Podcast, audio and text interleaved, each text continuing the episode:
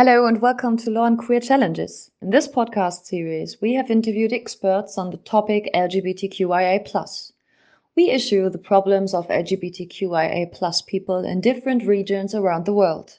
We take a look at the current legal situation and discuss what can be done to help those who are affected.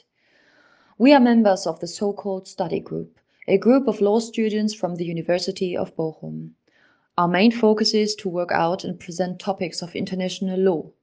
Information about the episodes, the upload date, and the platforms where you can listen to this podcast can be found below in the description. We hope you enjoyed today's episode. Have fun.